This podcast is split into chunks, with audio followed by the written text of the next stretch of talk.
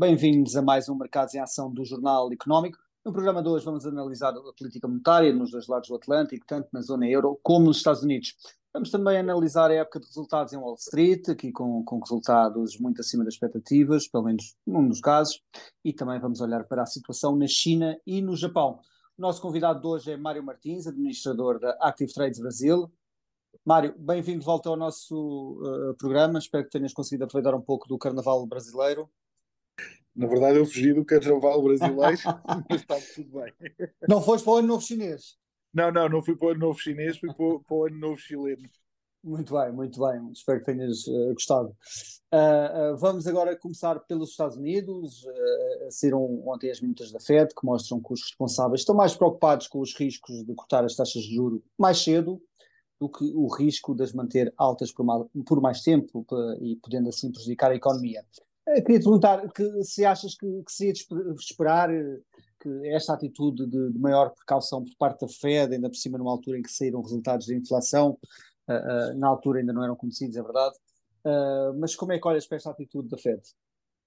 Eu olho, olho sobretudo como eles estarem a tentar criar expectativas indevidas, ou seja, neste momento o grau de convicção de uma descida das taxas de juros é excessivamente elevado e o FED está a tentar manter alguma razoabilidade nas expectativas dos analistas para não criar uh, um, um efeito muito negativo se por acaso não se, se concretizar uma descida das taxas de juros.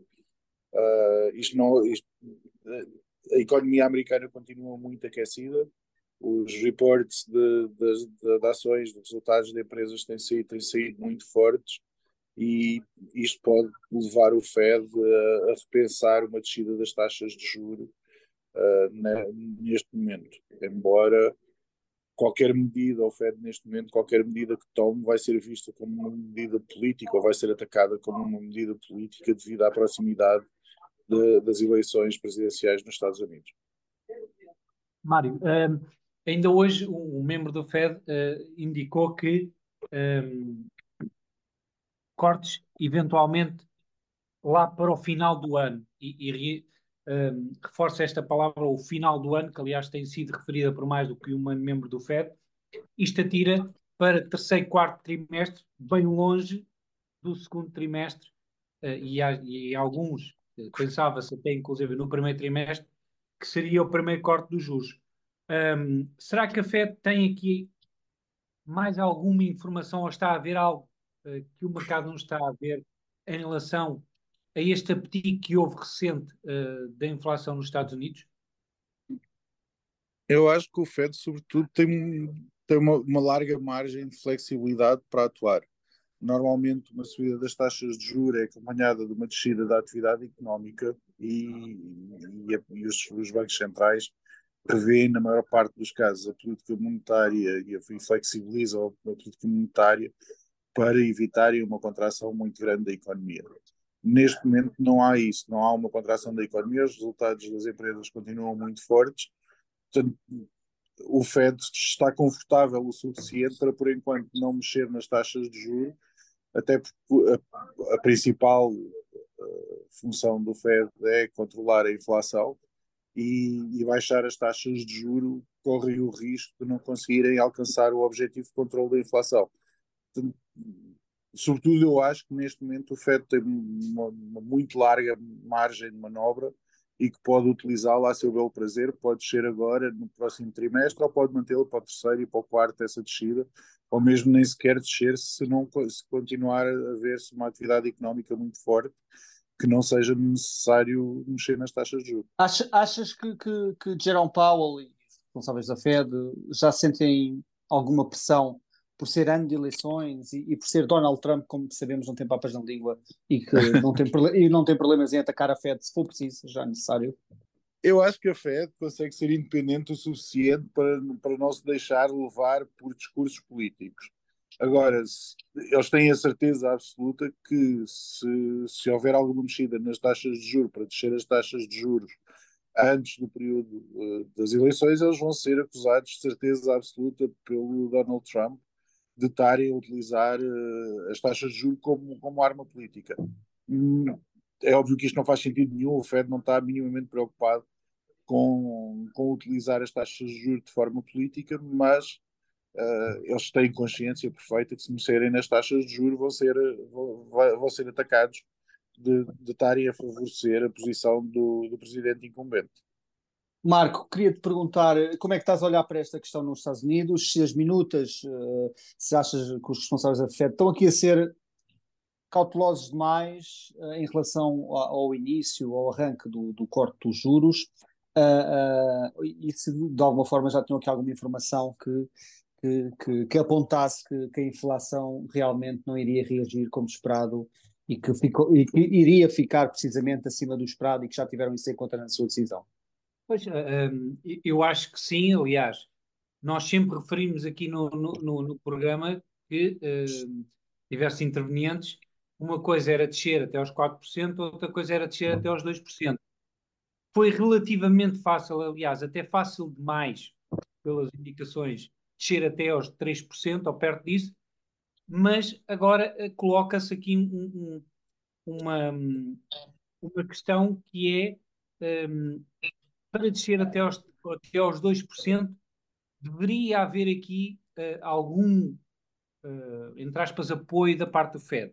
O problema é que a Fed não quer entrar por aí, porque, uh, como, como o Mário referiu muito bem, uma redução dos juros um, poderá aqui criar uma, uma, uma, um relançamento de alguma atividade económica, ou pelo menos as perspectivas, que é isso que o mercado se baseia e a economia também. Se a economia tem a perspectiva qualquer, os juros vão começar a descer, então vão começar a investir, ou vão começar a ter projetos de investimento.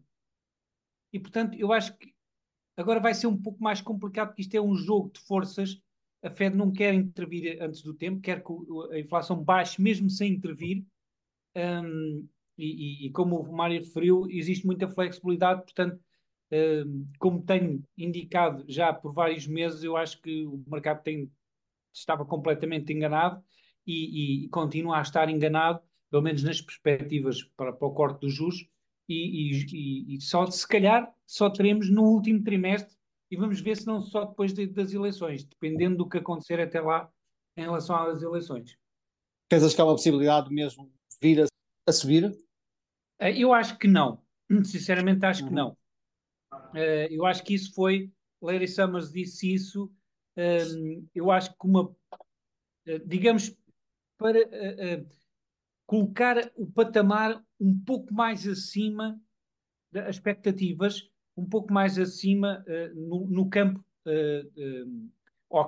Portanto, para se reduzir a tendência esmagadora, quase, que era a visão de Ovis porque de cortes em março, abril, maio e 5, 6, 7 que ainda existiam aqui, uh, no mercado há, há, poucas semanas atrás. Portanto, eu acho que foi mais uma pedra uh, para finalmente se retirar da, da, da ideia que existiram cortes no primeiro semestre. Muito bem, obrigado. Vamos agora para um breve intervalo e regressamos já.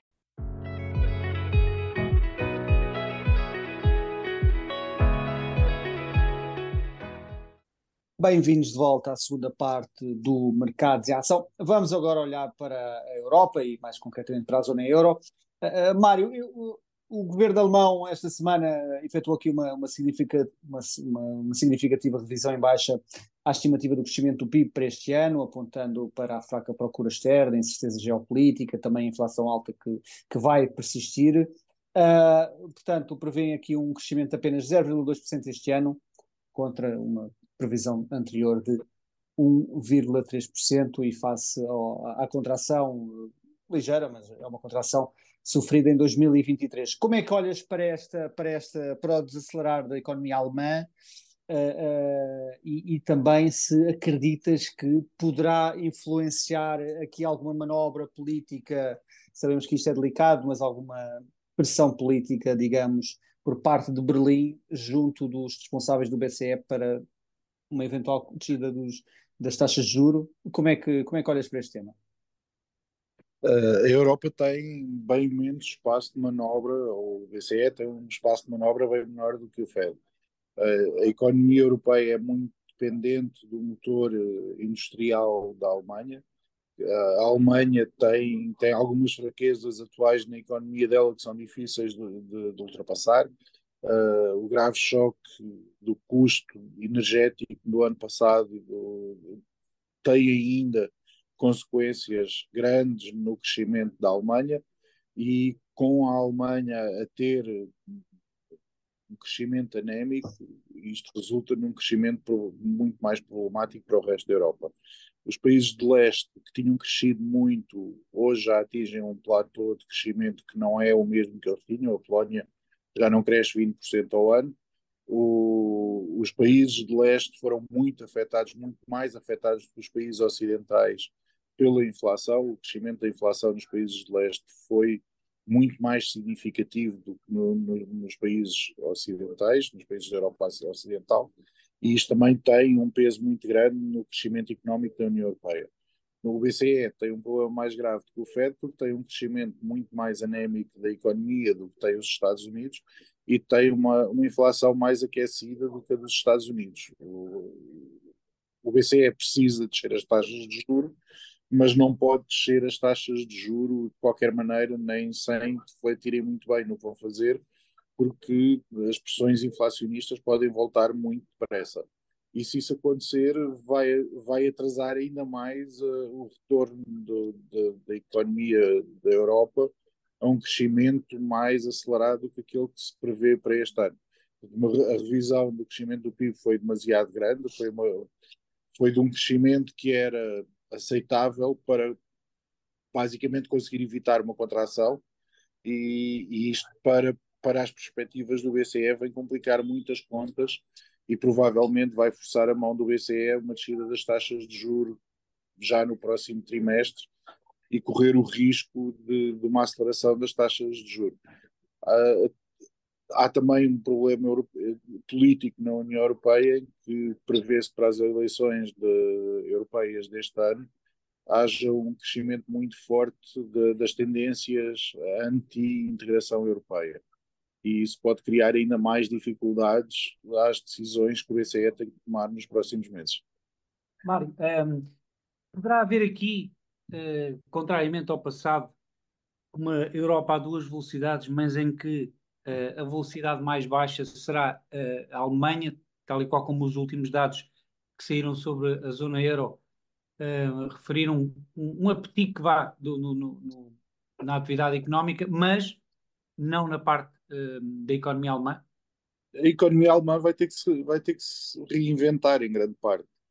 Uh, o modelo económico da, da, Alemanha nos últimos 20 anos tinha sido a importação de energia barata, a transformação em, em, produtos industriais e venda desses produtos industriais.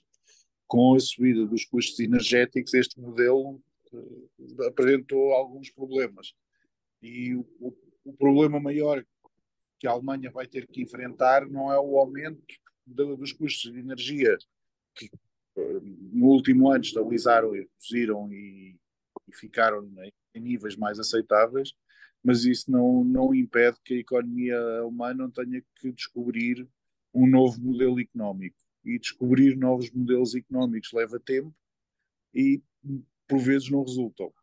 Portanto, a Alemanha, não, num futuro próximo, pelo menos, se a Europa tiver a contar com a Alemanha para continuar com um crescimento aceitável, vai ter um problema grave para resolver. Uh, a instabilidade grande que se verifica no, na parte oriental da Europa não ajuda e, e, vai trazer, vai continuar a pesar muito no crescimento da Europa, da economia europeia, durante os próximos tempos, pelo menos até se estabilizar a situação na Ucrânia e ver quais é que são os novos passos da, da Rússia em relação à, à defesa dos interesses geopolíticos que eles têm na região. Marco, olhando aqui para as minutas do BCE, uh, eh, parece que também há aqui uma, uma, uma, uma, uma vontade de, de uh, o, as minutas revelam aqui alguma precaução e também paciência, isto foi o, o revelado por cada um dos membros do Conselho do BCE, isto na última reunião, obviamente. Uh, uh, uh, parece também que, que, que, os membros do BCE têm, estão bem cientes do que, do que têm pela frente e também vão esperar para ver, em vez de embarcar em decisões precipitadas. Sim, eu acho que sim, até porque uh, uh, têm alguma flexibilidade, não têm tanta como os Estados Unidos, uh, mas a incerteza é a mesma. concretamente, o que é que irá ser da inflação nos próximos meses, tendo em conta tudo o, o que está a passar na situação geopolítica, e eu tenho vindo aqui a referir que existe uma incógnita muito grande que é a questão da, da Ucrânia, e nós temos vindo a ver nos últimos dias que está a haver aqui um, um, uh, um, um shift, uma mudança muito negativa no rumo da guerra, e não sabemos, devido ao impasse que existe no Congresso dos Estados Unidos, nomeadamente na Câmara dos Representantes, se a Ucrânia terá ou não capacidade de se defender no, uh, nos próximos meses, no próximo ano. Algo que, inclusive, obviamente, pode ser basófias, pode ser meramente propaganda, mas um general uh, russo a dizer que a situação poderia estar resolvida até setembro, uh, ou a guerra. Hum. Eu acho que isso é, é, é, demasiado otimista, mas o que é certo é que uh, neste momento têm sido os países europeus a chegarem-se à frente, mas sabemos que isto também demora um pouco de tempo a logística a ser implementada, portanto, a, a ajuda a chegar ao, ao terreno, e a questão é que eh, nós temos que pensar muito seriamente que poderá ocorrer aqui algo que vem desromper a situação de paz podre, mas que existia eh, no leste europeu. E isso é uma incógnita muito grande, que não sabemos o que é que irá de trazer. Eu acho que o BCE, tal e qual como a FED, tem um cantinho reservado de cautela por causa disso. Obrigado. Vamos agora para outro breve intervalo e regressamos já.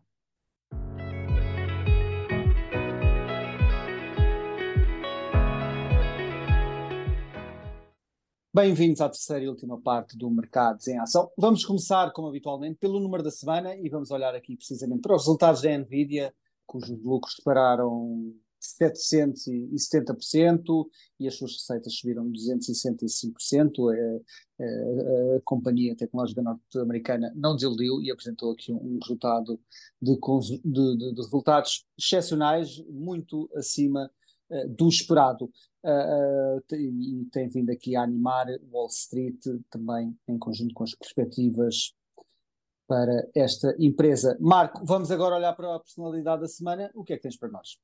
Sim, a personalidade da semana não foi combinado, mas é, é o CEO da NVIDIA, Jensen Huang, porque uh, é algo, eu acho que é algo inexplicável até.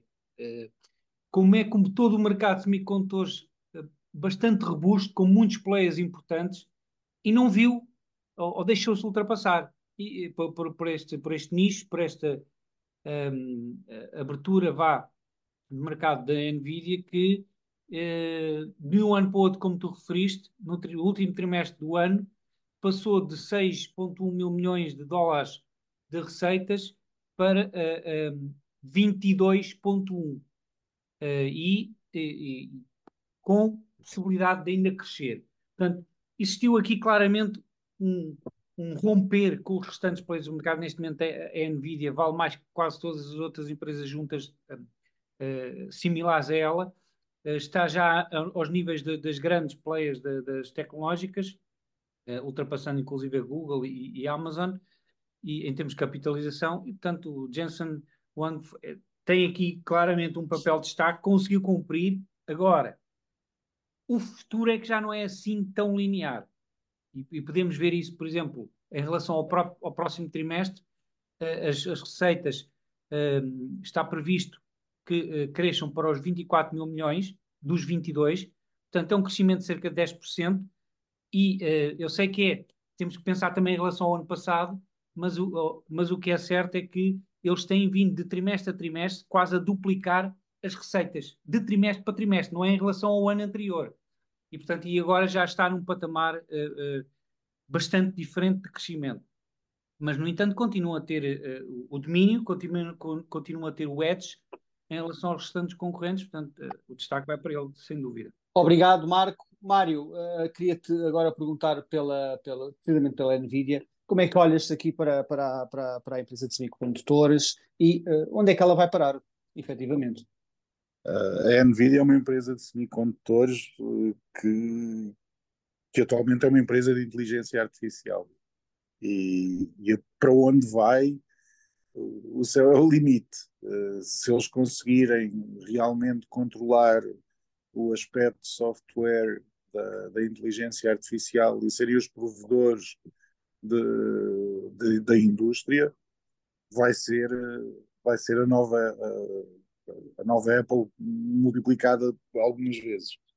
Uh, as perspectivas de futuro para a Nvidia neste momento uh, e, a, e, até se consolidar ou até se ver como vai ser o crescimento e o uso das ferramentas de inteligência artificial, o céu é o limite. Cada vez mais vai-se usar inteligência artificial para tarefas novas. Uh, o pool de, de, em termos de, de, edição de vídeo, por exemplo, do que, é que era há um ano atrás, os vídeos conseguiam ser, ser produzidos utilizando inteligência artificial e o que se consegue fazer hoje é uma diferença astronómica para empresas que vivem de produção de conteúdos, vai reduzir muitíssimo os custos, o que significa que podem investir muito mais em tecnologia. Quanto mais investirem em tecnologia, mais vão comprar uh, o software de, ou, ou, os serviços providos pela NVIDIA. Portanto, a NVIDIA neste momento já é maior do que, do que o Canadá, provavelmente ainda vai ultrapassar algumas economias desenvolvidas, desenvolvidas até chegar ao limite. André, e de, deixa-me só uh, realçar sim, sim, sim. também um, a Nvidia, 40% das suas receitas foram dos grandes players norte-americanos de tecnologia. Portanto, tem uh, um, um, peso muito importante nesta altura. Alguns já estão a, a, a pensar em, em, criar soluções próprias, mas, no, mas, ainda estão longe disso.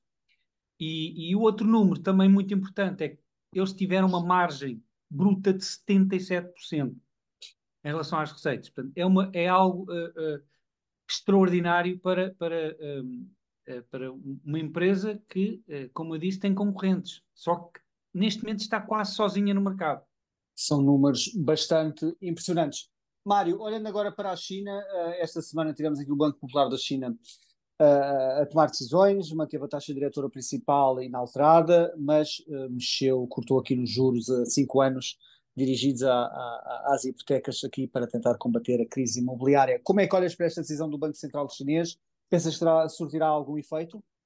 Não. uh,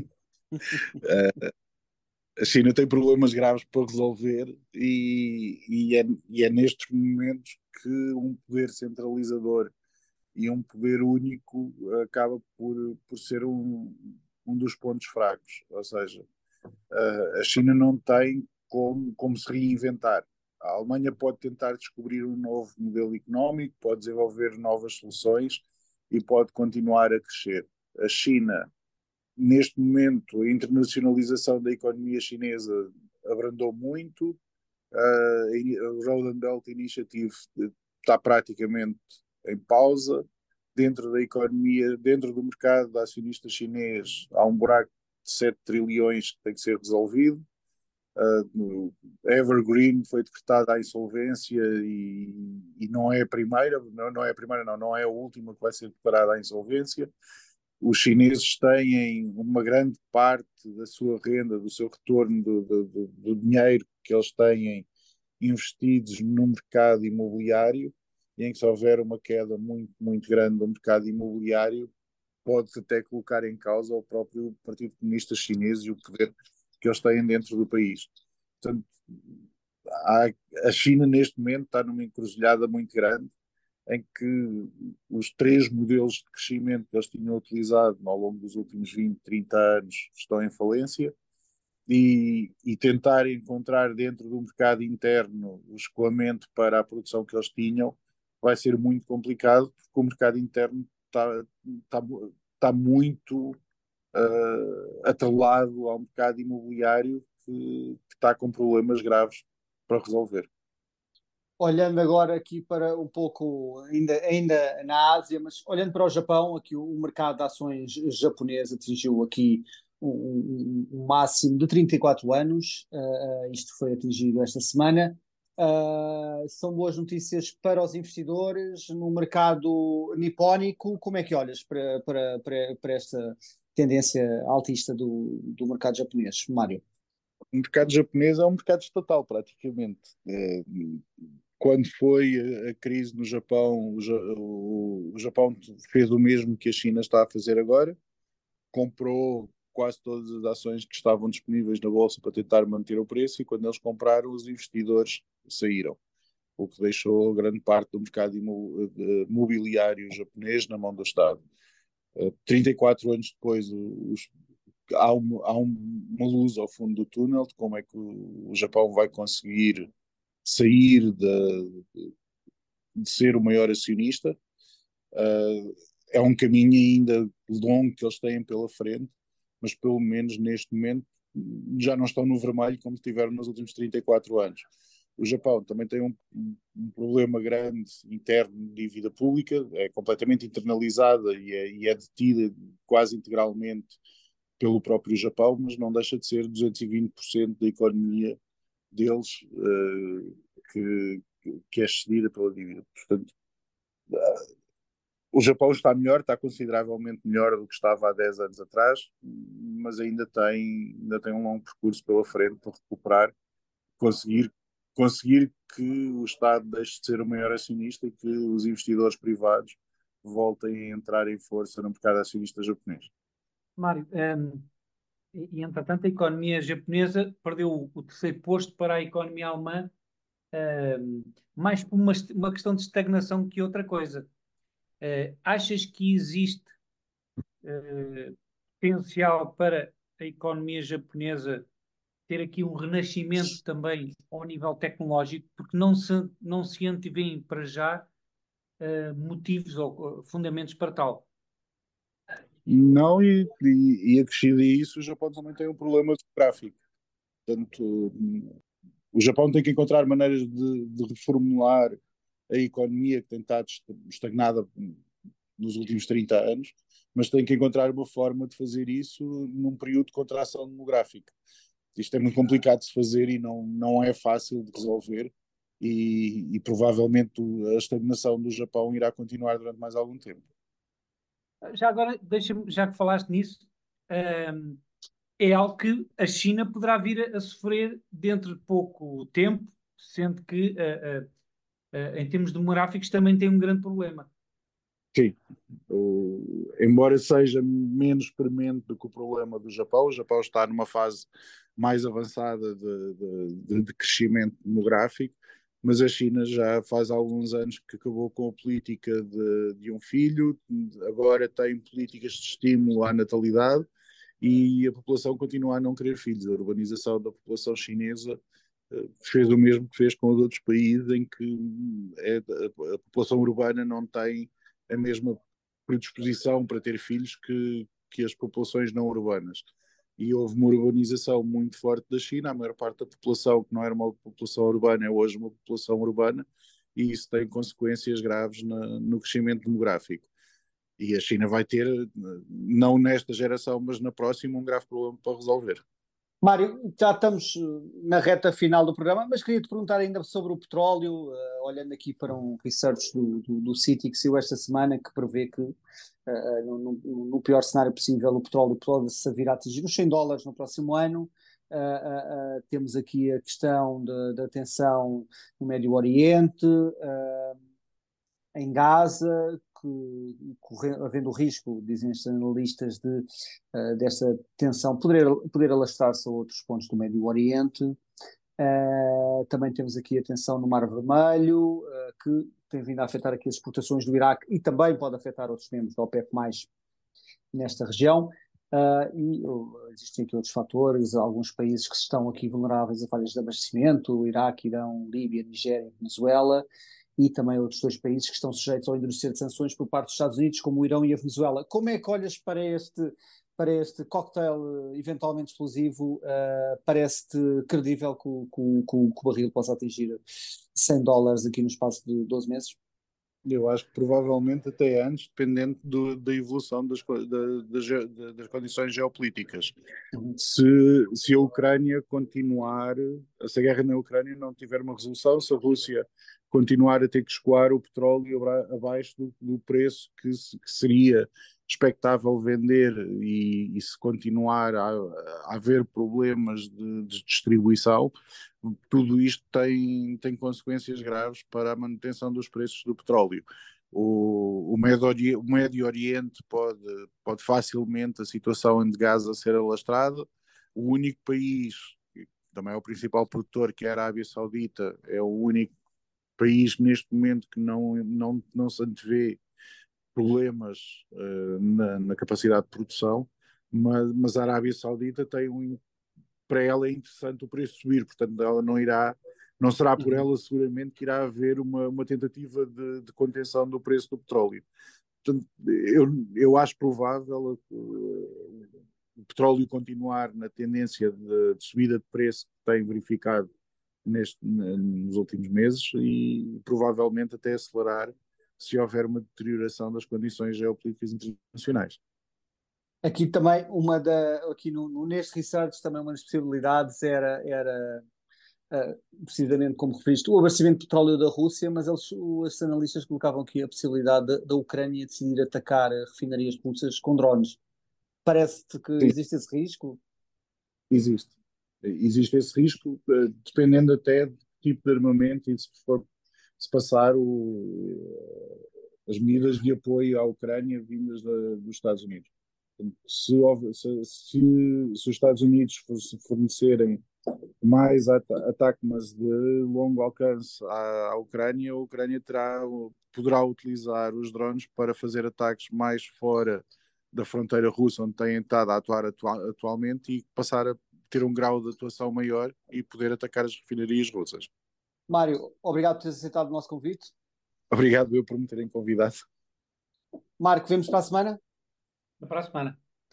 Chegamos ao fim de mais um Mercados em Ação. Ouça estes outros programas no site do JE, nas redes sociais e nas principais plataformas de streaming. Boa semana e bons negócios.